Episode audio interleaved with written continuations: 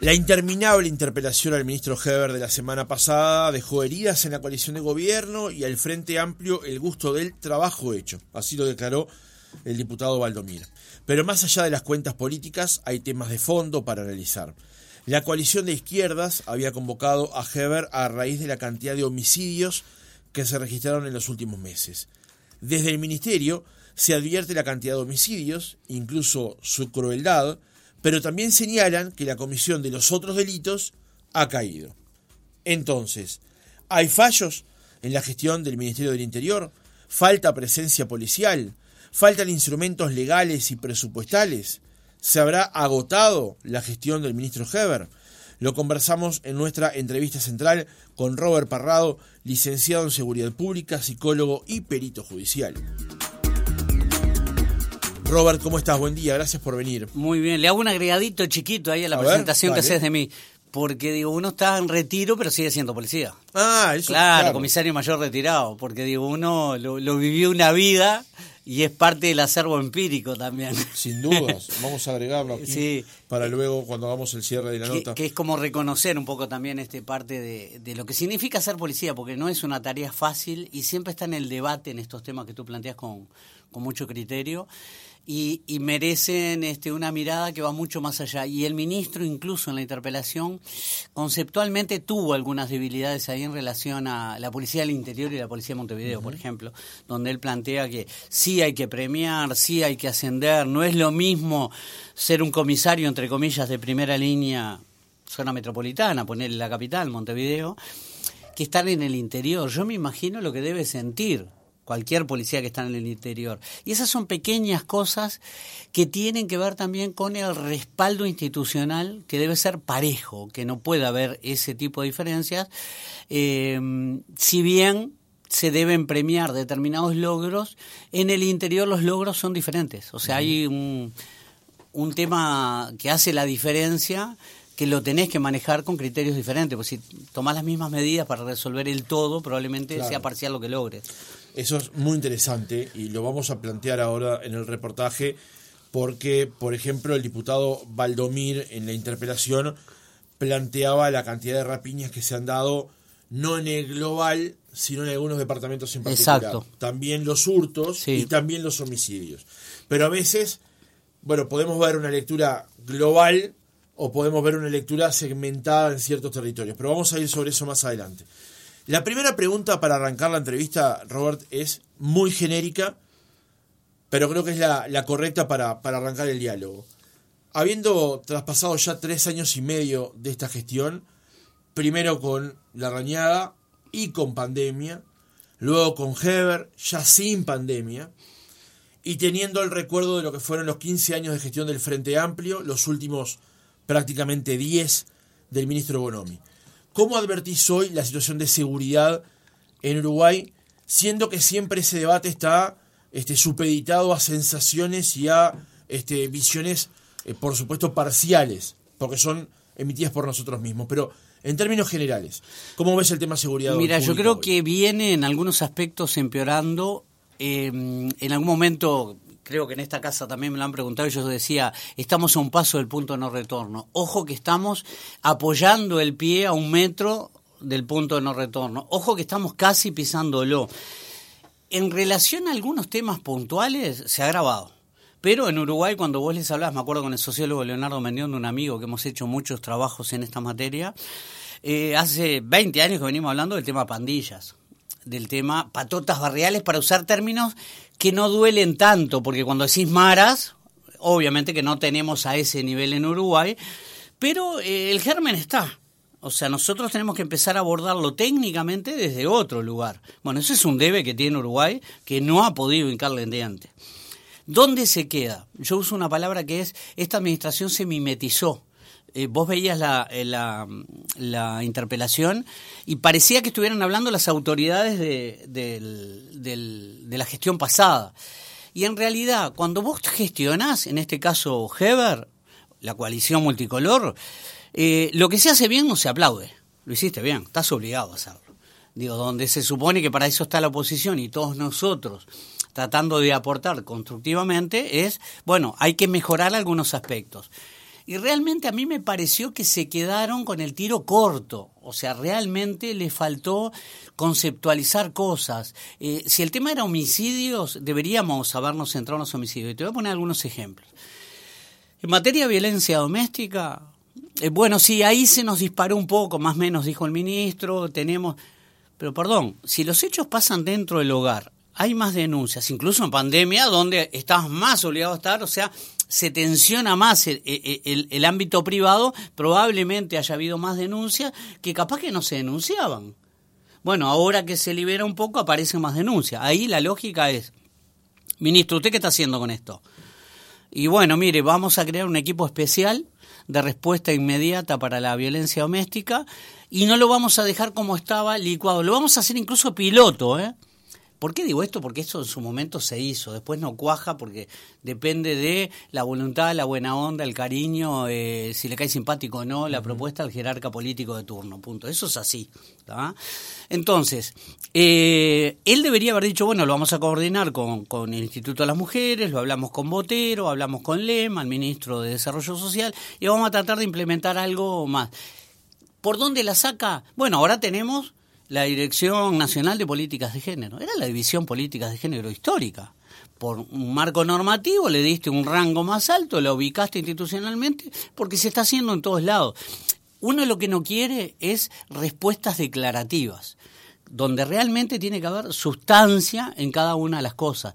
Y puede sonar muy crítico, pero en realidad creo que es lo que se le debe requerir. Yo vi las preguntas del diputado Valdomir, me parecieron interesantes, honestamente muy elevadas, o sea, técnicamente, este, eh, salvo la de si se va o no se va este, a hacer política, las demás eran con un pienso que tiene que ver con su formación probablemente. Yo le hubiese preguntado cosas más llanas. ¿Usted piensa redistribuir la policía a nivel nacional de una manera distinta? Eh, dígame qué está haciendo con eh, las fronteras. Dígame, usted me definió otro tema no se conceptualizó ni definió nada, porque para nosotros parecería que una organización criminal, una banda criminal, eh, un clan familiar. Eh, él lo más cerca que estuvo es decir, bueno, de 45 pasamos a 49 organizaciones, eh, le golpeamos a 41, por lo que me dicen, se toma como organización, si tiene tres bocas, bueno, a ver, en una gestión de primer nivel, la pregunta sería, o la repregunta, eh, ministro, ¿por dónde entra la droga? ¿Es la misma gente que le da la droga a esas organizaciones barriales? Hay 3, 6, 9, 20 de las 49. ¿Cuántas organizaciones traen la droga y la reparten ahí? Porque por algún lugar llegan. Y yo siempre pongo el mismo ejemplo. ¿Te acordás del tema de la aftosa? Se controló las fronteras intensamente. ¿Te acordás que era para pasar ni una mosca pasaba? Eh, seguramente Uruguay tuvo mucho menos droga. Montevideo le haber llegado muchísimo menos droga. Probablemente entraban por algún lugar, sí, pero seguramente fue menos. Porque es lo que uno percibió y lo que te llega de algunos estudios muy, muy parciales que hubo por ahí. Pero tenés un elemento. Ahora, si yo no tengo algo que me controle la frontera, yo no sé cómo está entrando. Después me vendés que agarramos un container, que encontramos tantos en la ruta, que hicimos esto, que hicimos... Cuando digo vender, porque es lo que sale en los medios. Y a vos te interesa saber cómo fue que se llegó a esa información. ¿Vino del exterior la información? ¿Es un trabajo coordinado entre diversos países? ¿Es inteligencia operativa nuestra? Bueno, eso vale mucho, pero siempre queda, ah, no, eso no lo podemos decir porque es reservado. Recuerden que vinimos, lo contamos, pero ahora no podemos. Y, pero dígame qué le dijo al presidente. Yo me imaginaba, para reducir los homicidios cuando se reunieron, ¿te acordás? Hace seis meses, algo más intenso. Por lo que dijo el ministro, por lo menos lo que yo escuché, que fue toda la primera parte, porque viste que después empieza el ida y vuelta político. Y además duró 25 horas, por lo cual es muy difícil de, muy difícil seguir. Pero viste que él dijo, nosotros lo que le propusimos es un grupo de tareas. Bueno, a mí me interesaría saber. Lo dejó en manos de los jefes departamentales y ellos armaron equipo. Creó un espacio y le puso un coordinador eh, llamó al que tuviera más experiencia en esta materia y lo puso a liderar. ¿Cómo fue que funcionó eso? Porque aparentemente los homicidios tienen que ver directamente con narcotráfico. Y una de las cosas que con, Leonardo Mendiondo, sociólogo que yo te referenciaba recién, cuando estudiamos el tema, él estudió muy a fondo el tema de violencia en el deporte. Por distintas vías andábamos haciendo cosas parecidas, logramos juntarnos y cada vez que hay algo que nos convoca lo hacemos juntos. Y ahí nos dimos cuenta que Uruguay, que no somos los, primeros ni los únicos, ¿no? Pero seguramente con la intensidad que le dimos, eh, hicimos punta en eso. ¿Qué es esto? En Uruguay la delincuencia vive y se desarrolla la uruguaya. Vos tenés alguien que comete episodios violentos en materia deportiva. Esa persona es violenta o resuelve sus conflictos este, con agresividad excedente en forma violenta. Pero también probablemente integra una estructura criminal que se dedica al narcotráfico. Pero capaz que tiene, ponele, imagínate una pistola 9 milímetros. Pero un día tiene un conflicto interpersonal en el barrio. Mata a alguien o lo matan a él.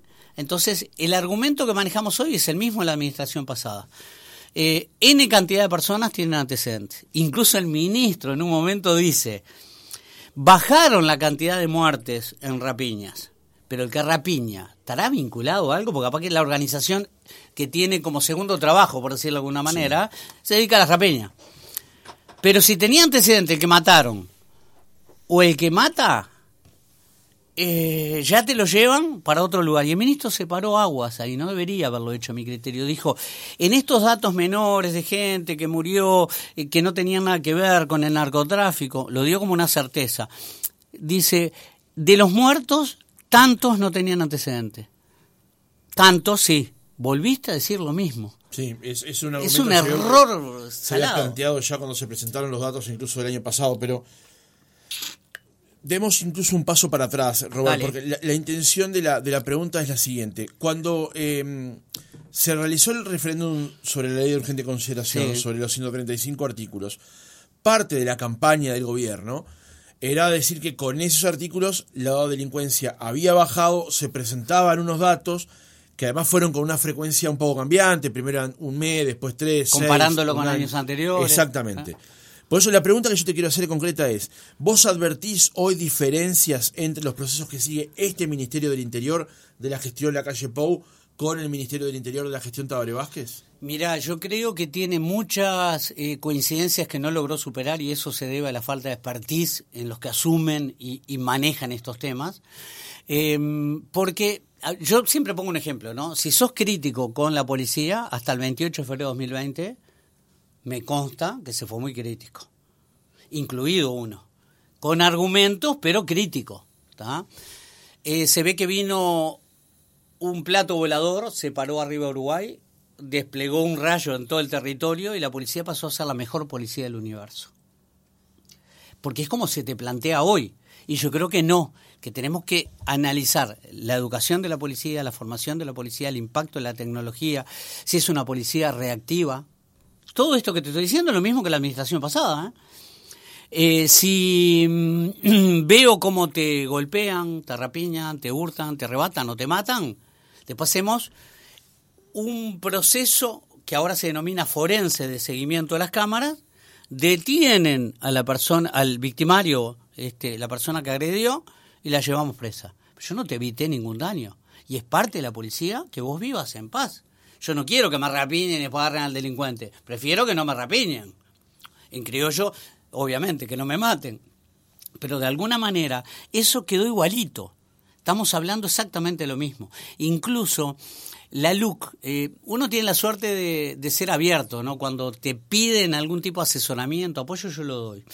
Me invita la gente del Partido Colorado un paisandú este, a, a hablar sobre la LUC. Y yo le dije que yo no quería enfocarme en la LUC, que la idea era, ya que estábamos, aportar cosas en relación a la LUC y a otros temas. Les pareció bárbaro. Y me acuerdo que yo dije que la LUC podría llegar a significar un piso donde hay que construir un edificio. Yo creo que la LUC no cambia nada. Como no va a cambiar, incrementar las penas eh, y algunas modificaciones que se están planteando ahora en... Porque yo, ¿qué te tengo que pedir atrás de eso? Bueno, está bien, vos me incrementás en tantos años.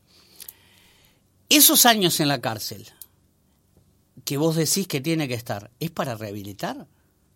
¿O es simplemente lo pongo detrás del muro? Hubo un legislador, que ahora no recuerdo el nombre, que dijo, bueno, lo que pasa es que con eso evitamos que no cometas más homicidios. Pa. Si esa persona ya tenía tres, cuatro homicidios, no sé qué hacía en la calle. Ahora, si vos me hablas de un hurto o me hablas de rapiña, seguramente cuando lo agarraron ya tenía 6, 7 rapiñas, que no lo habían agarrado. En la primera cae, que lo agarra la policía, el sistema de justicia. Las anteriores no estaban contadas, era un número.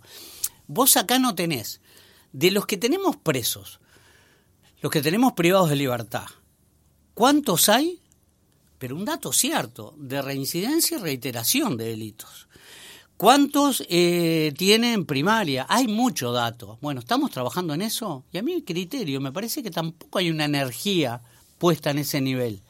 Porque si yo pienso solo con la policía, vamos a seguir hablando de esto. Dentro de dos años más a llamar y vamos a estar en una situación peor en algún tema o en alguna de estas. Vamos a mandar mucho más presos, porque el mensaje es ese, así casi que lo tenés que entender. Al que descuartiza, eh, hay desmembramientos el que mata, el que está en ese nivel, no está pensando en eso. Pero es contradictorio con los que te dicen que eh, cometer delitos en Uruguay es un boleto si no agarran a nadie. Ese nivel de homicidio que se aclara es el 50%. Es difícil cuando hay un tema narcotráfico, secretos, miedos. Sí, bueno, habrá que ponerle mucha más intensidad y ver por dónde entra la droga, que la droga no llegue. Es como el allanamiento nocturno. Mirá que me dan un palo cuando yo digo que no estoy de acuerdo porque aparece el discurso eh, ajeno a esta realidad. ¿Sabés qué nos enseñaban en la escuela de policía cuando éramos cadetes? La noche es enemiga de los procedimientos policiales. Eh, no vea el nombre, pero un jerarca del ministerio me decía, pero eso puede pasar en el día, es verdad. Eh, alguna persona que de repente no tenía ningún cargo te decía, bueno, pero van a ir con un patrullero y la orden. Claro, vamos a iluminar los patrulleros, vamos a usar reflectores le digo, preguntas tontas, que es más para algún jurista, pero uno, bueno, tiene la suerte de tener algo de formación en el tema, pero vos decís, bueno, está bien, hacemos un allanamiento acá, todo oscura, nos subimos los techos. El que sube a los techos va de negro, armado hasta los dientes, pasa montaña. Vamos a creer que el delincuente salta a la casa al lado. ¿El policía salta? El vecino, con la LUC, le ingresa a ese señor, que además no sabe si el que está arriba es policía o no eh, hace que hacemos un allanamiento ad hoc. Tenemos que innovar.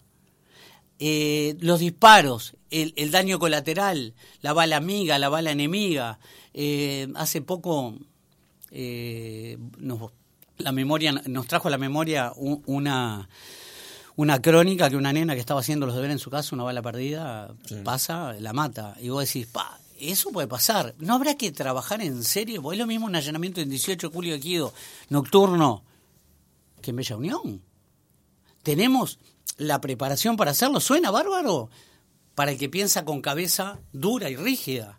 Pero vos lo tenés que abrir. Yo tengo que tener certeza que me va a ir bien y que lo que voy a hacer tiene un norte y un resultado. Ah, bueno, esto hay que discutirlo.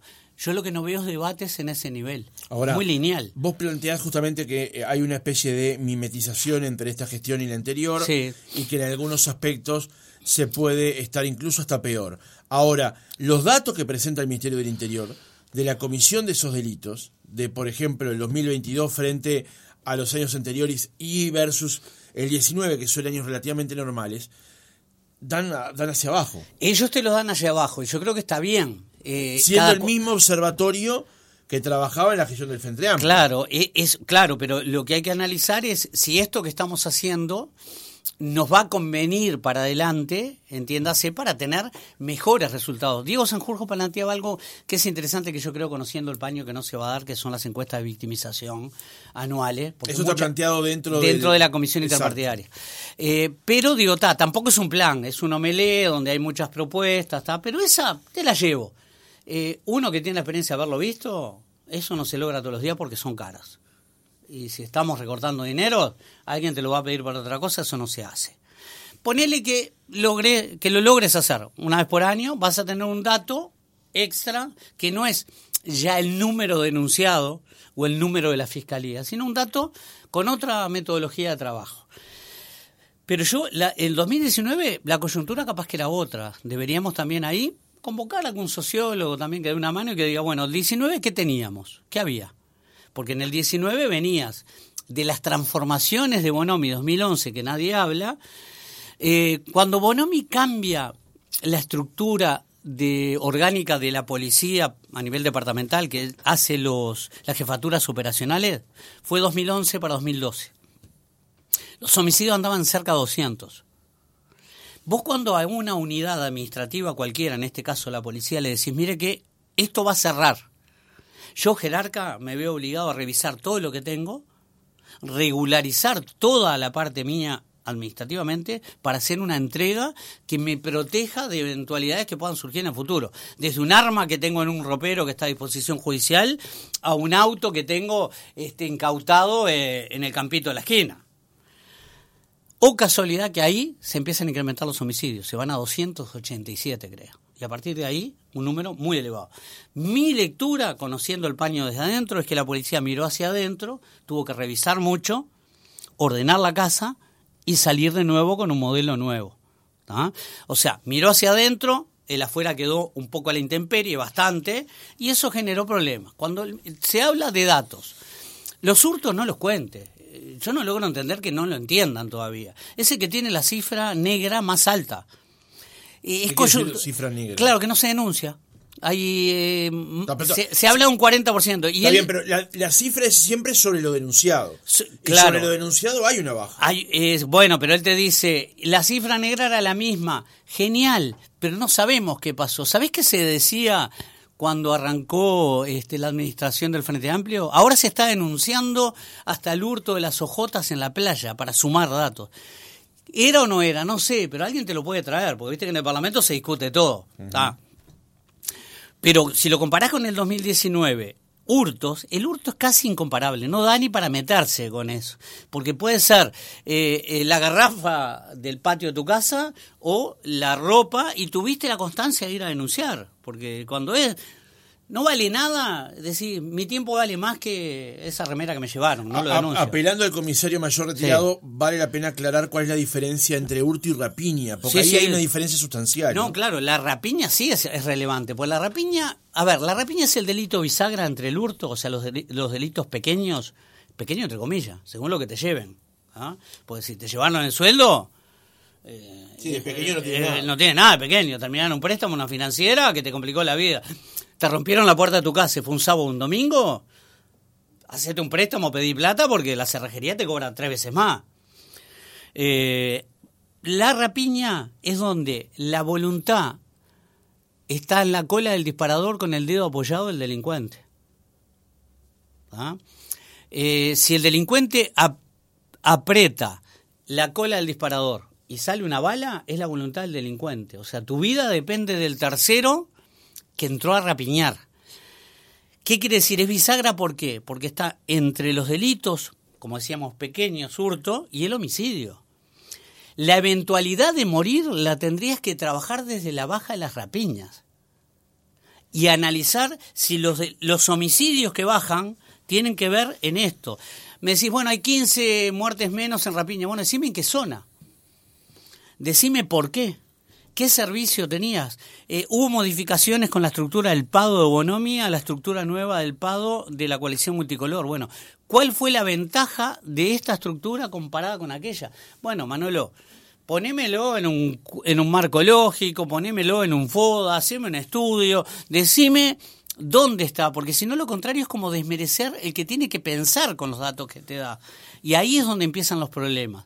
Después, el otro delito que, que se jugó mucho en la, en la interpelación, y ese es valioso porque no había esa estructura, más allá que se atacaba con otras herramientas, es el de avigeato. Se crea una unidad especializada para el avigeato.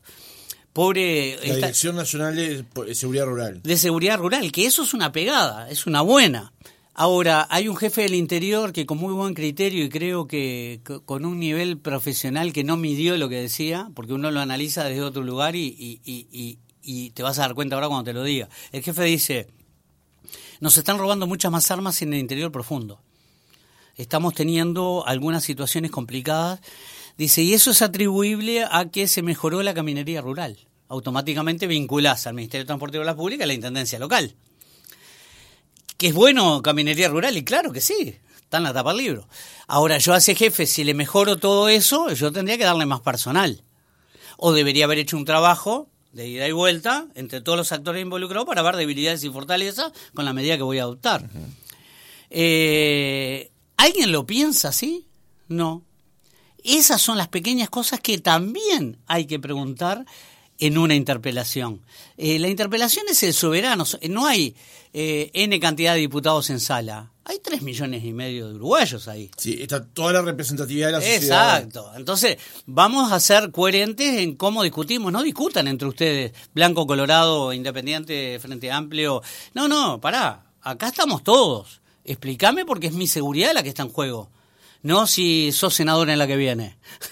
¿Me entendés? Yo creo que ya es hora de empezar a hablar mucho más serio y marcar la cancha, pero para eso tenés que tener una mirada extra que marque. Te pongo un ejemplo, Maciel. Maciel hizo una defensa, eh, a mi criterio, eh, voy a utilizar la palabra que me viene, corta, pobre, cuando analiza los homicidios dudosos, este, en realidad indeterminados. Bueno, ahí vamos a aclarar. Si estás muerto, estás muerto. Lo que está claramente es que estás muerto definido. No hay duda. Indeterminado puede ser la etiología, lo que te llevó a morir. Bueno, ¿qué hay que explicar? Fallecidos sin asistencia, es lo que vemos en las sesionales policiales, te llaman, hay una persona que murió en la casa, eh, vino el tío y estaba en la cama. ¿Qué se hace? Queda ahí, va la policía, verifica que no haya una apariencia en la escena que te pueda hacer pensar que ocurrió otro hecho, o sea, desorden, eh, si puede ser un suicidio, hay una puerta forzada, la llave estaba por fuera. Eh, raro que estaban todas las puertas abiertas y no había llave. Vos tenés que medir cómo entraron, cómo se dieron cuenta, por qué fue. Vos lo ponés en una anotación que va a ir al sistema. Él dice, Llegó la policía porque apenas le avisó, el familiar, el familiar le avisa a la policía, llega la policía, eventualmente va a científica, eventualmente va al fiscal, después va al forense, después el anátomo patólogo hace, sí, genial, todo bárbaro. ¿Qué le debo preguntar a Maciel? Si uno hubiese estado ahí, le decía, pero estimadísimo subsecretario, eh, ¿usted eh, qué dispositivo institucional tiene el Ministerio para despejar la etiología de esas muertes? Que se habla que son cerca de 200. ¿Le basta con eso que nombró o debería tener psicólogo, psiquiatra, un perfilador para ir armando alguna otra miradita? ¿Es tan difícil? No, no es difícil. Estamos años luz de pensar así. Lo tendrías que tener, porque él cometió un error en lo que dijo. Él habló en determinado momento de suicidio, que puede ser un suicidio. Bueno, genial, estar el crimen perfecto entonces.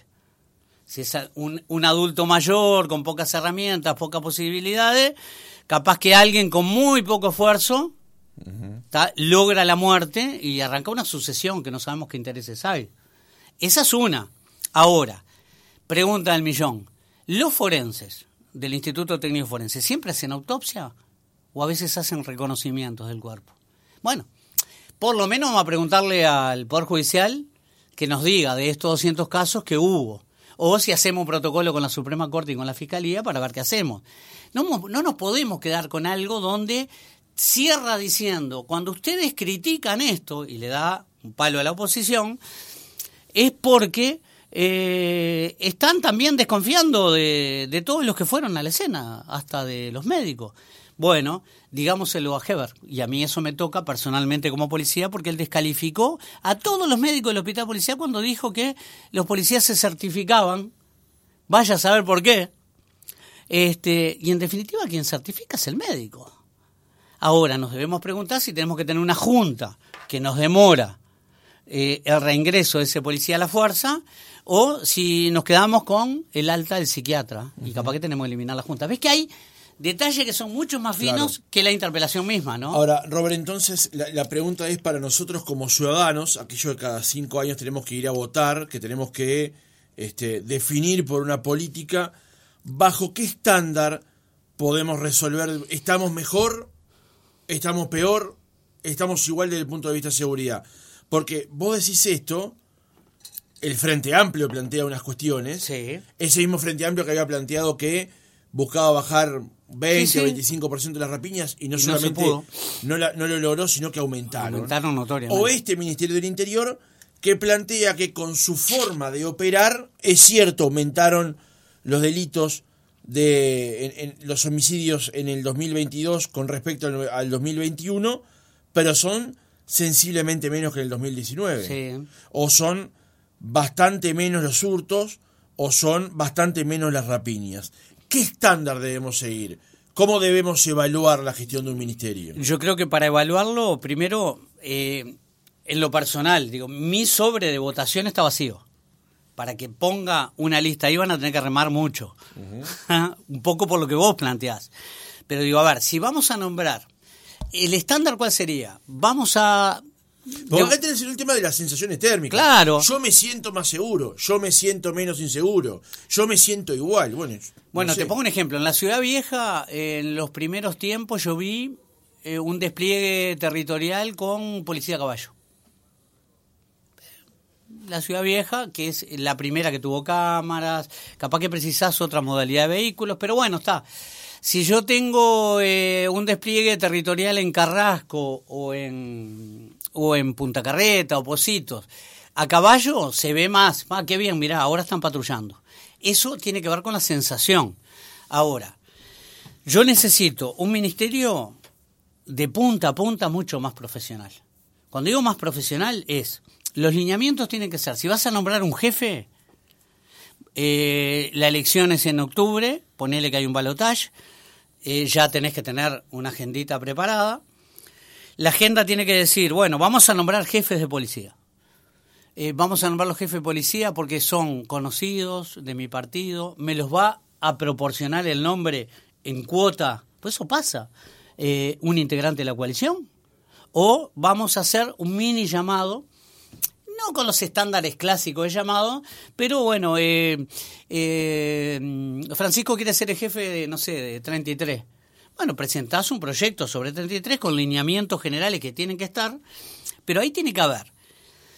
¿Necesito una policía para la zona metropolitana, suburbana y rural? ¿Tiene que tener diferencias? Sí, yo creo que en armamento, vehículos, formación, tiene que tener.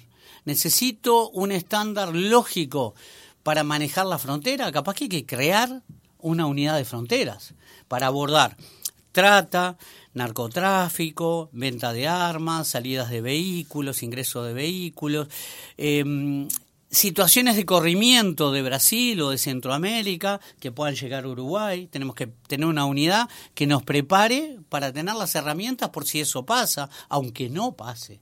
Tengo que estar preparado.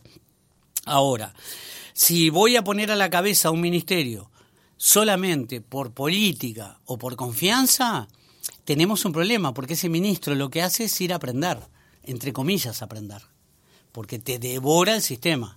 ¿ah? Ahora, si voy a poner un director de policía, ¿cuál es la línea de trabajo que vamos a tener? Entonces ahí precisás saber quiénes son los asesores de cada partido. ¿Quién está detrás de la agenda? Que habitualmente, vamos a hacer una pregunta pública. ¿La gente leyó la agenda 2014-2020? ¿Se está cumpliendo con esa agenda de gobierno o es simplemente el compromiso por mi país que no decía casi nada para esto? Porque devolverle la confianza a la Policía Nacional implica eh, normativamente salarios, uniforme, eh, tareas. Y vos tenés legisladores que te están todo el día hablando de reforzar las seccionales. Sí, está bien, yo estoy de acuerdo.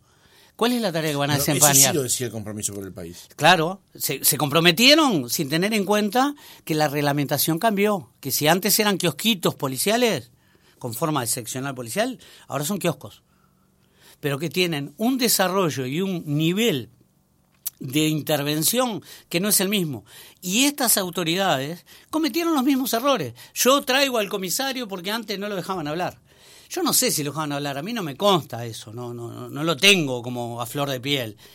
Pero ese es cierto que en la gestión de Bonomio no hablaba nadie que no fuera Bonomio Vázquez, ¿no? Eh, claro. O Leal. Sí, Leal en los últimos tiempos.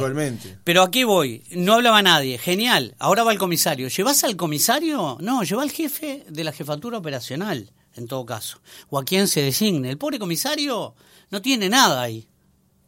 Incluso te digo más, que revisen si tiene marco normativo para desempeñar la tarea como una seccional vieja, porque las normas cambiaron. Y eso es respaldar también. El guardia interna, el que cuida que la persona que está detenida tenga todas las garantías mientras está detenida y bajo tu custodia. Ahora, si no hay detenido, quiero creer que no lo mandamos a patrullar. Eh, funciona distinto. Ahora, esa seccional ¿Para qué es? Es una policía de cercanía, tiene que tener otra inmediatez con la gente. Pero ahora estamos apuntando a la prevención social. Y bueno, eh, hay gente que perdió el hilo. Yo digo, vivían arriba de una cuerdita, alguien se las cortó, la buscaron, encontraron, le hicieron un nudo que le quedó más corto y viven arriba del nudo. Te voy a poner un ejemplo. Un legislador del oficialismo dice, eh, por primera vez en tres años muestra un librito azul, el de Diego Sanjurjo, que vamos a hacer prevención social del delito. bueno, no te más remedio que decirle, era del Partido Nacional ese legislador. Eh, en el año, en el gobierno de la calle Herrera, eh, se crea la Dirección Nacional de Prevención Social del Delito. En el 2000 con Stirling, con el BID nada menos, se arma una estructura, pero con mucha polenta al punto de vista económico. Lo que sobrevivió de esos tiempos es el sistema de gestión, la parte informática, donde entran todas las novedades policiales que hoy están en debate, mucho, menos, poco, cómo entra. Está bien. Eh, ¿Qué se había creado en su momento los centros piloto de prevención? Ahora le van a llamar gabinetes de seguridad social. No se inventó nada no me vengas a decir que es porque en otro país funcionó. Ya tenés también experiencia y gente muy bien formada acá y fuera del país. Yo tuve el honor de estar de director, de su director y haber sido parte de esa estructura. Pero más allá de eso, tenés que entender que hay lógicas que si se pierden afectan la gestión. Si yo, por ejemplo, elimino el cuerpo radio patrulla, todos los que teníamos formación policial y que tuvimos la suerte también en el 2014 con la calle Pou, este, después dándole una mano a, Novi con el tema Giuliani, eh, me, me, pasó que vos decías, la, agenda decía un montón de cosas y entre otras decíamos, Radio Patrulla lo eliminaron, era la unidad que mejor respondía ante la crisis. En la administración de Bonomi, incluido investigación y todo lo más, ¿te acordás que Bonomi decía, en realidad no, lo, no la desarmamos, la descentralizamos. Claro, pero vos desarmás equipos, modalidades de trabajo. Si hay algo que no te gusta, porque también se habló de la corrupción, porque es re fácil hablar de corrupción hacia la policía, ¿no? Este, y, mm, y, y hasta cae simpático a veces cuando se dice y no es tan así tampoco es bueno decir, ah, la policía se autodepura. No, la idea es que esas cosas no pasen. Eso lo decía Stirling, incluso llegó a poner camisa blanca, que fue un disparate. Pero digo, ojo, que dentro de los ministros que hubo era el que permitía cualquier idea. Él te daba para adelante con cualquier propuesta. Para, te pongo un ejemplo, el vecino alerta, que hasta hoy subsisten los grupos. Bueno, eso fue una idea puntual. En ese tiempo estaba Maciel también director general. Pero a lo que voy es, todos a su manera tienen algo que no está bien, que es su impronta algo que no está bien, que es su librito. En realidad tiene que haber una lógica que una agenda diga, esto tiene que trascender mi gobierno. Claro. Y acá no lo logramos eso, Francisco. Digo, nosotros estamos constantemente sufriendo cada administración. Y en el caso de esta, se da la, la, triste eh, eventualidad del fallecimiento de la Reñaga. Eh, yo no sé si le hubiese ido igual o peor. Pero seguro hubiese sido distinto. Pero era distinto porque él tenía eh, un rol de caudillo, eh, no tan político, por lo menos de mi corta experiencia en la vida política, que en su momento transité y como que te hace poner un poco más distancia, porque a mí no me gusta la cara de póker. Pero este, vos eh, en la reñada que tenías hablaba poco, apuntó a la prevención, a la disuasión con lo que tenía, eh, y eh, él de alguna manera estaba a lo largo del día. Lo que no puede pasar es que un ministerio, y esto se lo dije a, un este, allegado de, de Heber en su momento, viste que están los canastos eh, con los expedientes, subsecretaría, dirección general, recursos humanos. Le digo, che, acá falta una canasta. Y me miraron, claro, pues yo tengo un poco de humor medio raro a veces, ¿no? Le digo, acá falta una canasta. Me dice, ¿cuál? Temas humanos que no pueden quedar en un solo expediente. Este sería que tendríamos que mirar primero, porque puede estar alguien te puede estar pidiendo un pase de una historia de vida para él. Y esas cosas habría que tenerlas. Tendríamos que tener una mirada mucho más humana hacia adentro. Eh, no puede haber alguien que te diga, eh, para venir a hablar con el ministro tienen que uniformarse. Digo, está bien, si te viene a denunciar algo medio complicado y ya lo encuadras de entrada, difícilmente tenga ganas de contarte algo. Se abra. Y, eso es modelo eh, mimetizarte. Querés ser más milico que el milico. Nos quedan varios temas en el Dale. tintero, seguramente va a ser... Cuando quieras. Vos perdoná que yo me apasiono y me disparo, ¿eh? De, de eso, de eso va la entrevista. Robert Parrado, licenciado en Seguridad Pública, psicólogo, perito judicial, comisario mayor retirado. Más vale. Gracias por haber estado No, al revés, un placer estar en esta que es mi casa.